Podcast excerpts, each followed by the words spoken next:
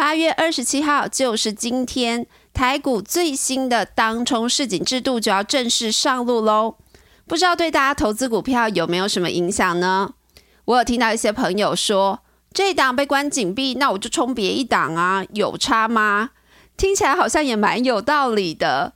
这不知道是不是就是台股这个礼拜一口气就涨回万七大关的一种表态呢？那我们下礼拜的投资心法又要注意什么？赶快来听听本周的 DJ 有事吗？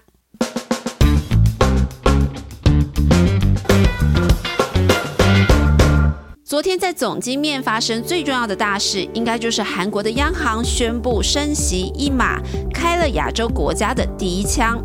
当然，韩国升息看起来比较多解读都是在说他们的家庭债务过高，所以得要升息降降温。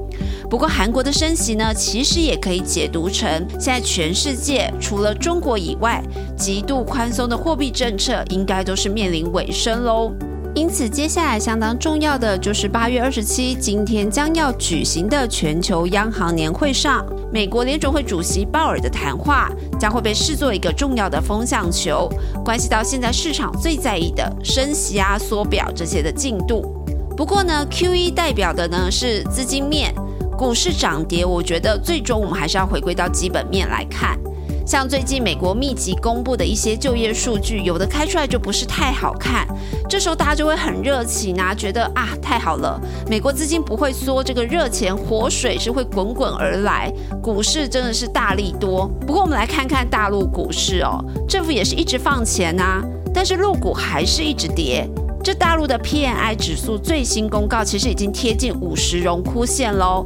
这显示的是对未来制造业的景气信心面，其实不是太正面的。可见这个资金面跟基本面的拉扯，其实我们拉长一点来看，还是基本面会占上风的。所以有一个法人的解读，我觉得蛮可以参考的哦。一旦经济数据不如预期，缩表的时间再拉长，那对股市可能会是一个走短多长空的格局。那短多会不会过前高？这可能难度就会相对高了一点。但是如果经济数据是正向的，缩表升息都陆续的进行，当然短期一定会有大震荡，但其实反而对明年股市的看法会比较正向健康哦，给大家做了个参考。接下来关心一下本周根据 XQ 选股策略跑出来涨幅强势的族群，包含细晶圆、第三代半导体上游，还有我们之前节目聊过的石英元件，以及新出现的光学镜头族群。那我们现在聊聊光学镜头族群，这礼拜很跳，其中最亮眼的当然就是股号三五零四的阳明光。这间公司要聊之前，一定要先来看看它的财报。今年第二季是正式转亏为盈，它每股盈余是零点一一元，但上半年它每股亏损还是零点一七元。那后面的看法呢？公司是预期第三季应该还是会比第二季好，那第四季还要再观察一下。这个财报，我想大家应该觉得，嗯，也还好。但阳明光到底市场看好它什么，让它这礼拜这么强势？它呢，主要是做微投影技术的。那苹果是预计在今年九月推出的 Apple Glass，据说就要结合这个 VR 跟 AR 的一种革命性的新产品。那听说呢，这个眼镜上有一个微投影机的技术，就是会由阳明光来负责。那我们主线记者特别强调，观察这档公司最重要的重点就是这款眼镜到底最后可以卖出多少数量，还有这个微投影技术经过十年的发展，现在利润空间如何呢？这一定是要密切观察公司财报表现的哦。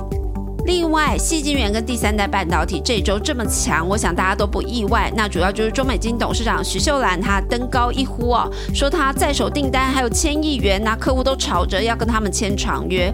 再度显现出细晶圆产业的需求，包含二零二二、二零二三都会相当不错。那再加上徐秀兰还提了一句，就是第三代半导体的发展速度是比预期还要更快的啊，这就振奋了这个市场对第三代半导体的想象空间。不过主线记者提几个数字来提醒大家哦，像是以环球金来说，这第三代半导体目前占营收比重大概还只有一个 percent，等于就是一条非常小小小的线而已。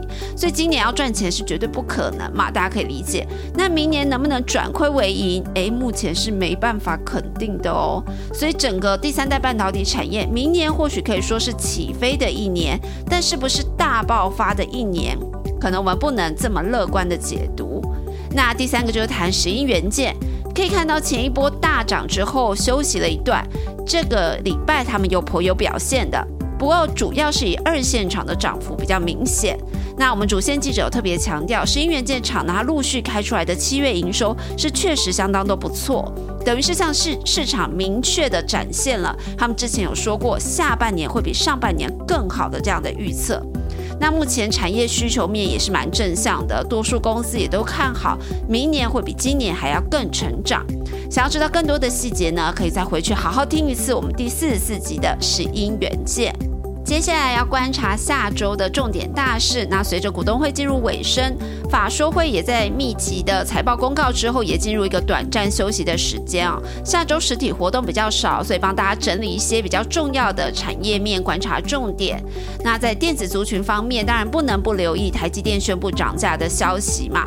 那虽然带动了晶圆代工厂营运表现的想象空间，但后面当然特别要留意的就是它客户的成本一定会垫高啊。相关重要的 IC 设计厂商联发科、瑞昱、茂达、伟全电、智新、松汉、灵通等等都是市场关注的重点啊。那目前普遍的看法是认为第四季的影响性可能你不会觉得太明显，但明年第一季一定会面临最大的压力哦。那主要是来自说产业也进入了一个淡季。IC 设计厂商，他们下游的客户还愿不愿意吸收这么高成本的产品，都会是一些变数，所以要特别留意的观察。另外呢，下礼拜也有散热模组大厂双红的法说会。散热这个族群呢，之前因为原物料真的涨太多了，所以他们大部分上半年的财报都不太好看，股价也修正了一段。不过紧接着苹果要推出 MacBook Pro 的新品，加上 Server 的晶片缺料，也听起来有舒缓的迹象。拉货动能来看呢，Q 三、Q 四是有机会逐季往上的哦。整个族群的看法大概都差不多，可以留意观察。那在船产方面，钢铁族群周四一开盘就让人眼睛一亮，好几档是直攻涨停。那钢铁最近就涨两个题材嘛，一个就是拜登征服他的基础建设案又再度打通关了，另外一个就是铁矿砂的价格跌下来了，成本下降，但需求还不错，所以报价有撑，相关厂商的利差空间就会拉大，让大家有想象空间。不过呢，基本上主线记者看了一下，他觉得周四拉涨停是比较没有族群性的，所以这也显示钢铁族群接下来会比较进入个别厂商各自表态的状态。举例来说，中钢它下个礼拜就要举行股东会。那今年中钢还是看 Q 三、Q 四到明年 Q 一都有机会维持在高档，甚至是季季走高。